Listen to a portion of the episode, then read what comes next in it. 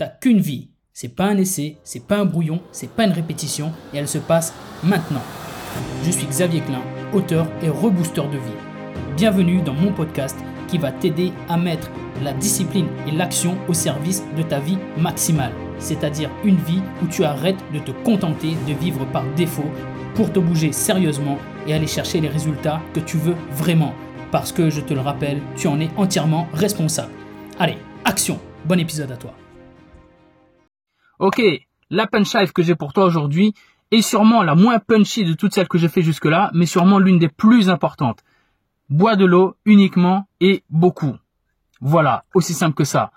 Pourquoi est-ce que c'est si important? Parce que je te rappelle déjà que le but est de vivre sa vie maximale, une vie kiffante où on s'efforce tous les jours de passer à l'action pour se sentir bien, profondément bien et faire en sorte de vivre cette la meilleure vie qu'on a pour la seule vie qu'on a.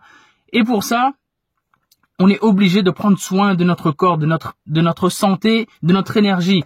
Et si tu ne bois pas de l'eau suffisamment ou si tu bois autre chose que de l'eau, tu es juste en train de te tirer une balle dans le pied parce que l'eau nous compose à 70%, voire même à 80% pour notre cerveau et notre système cardiovasculaire.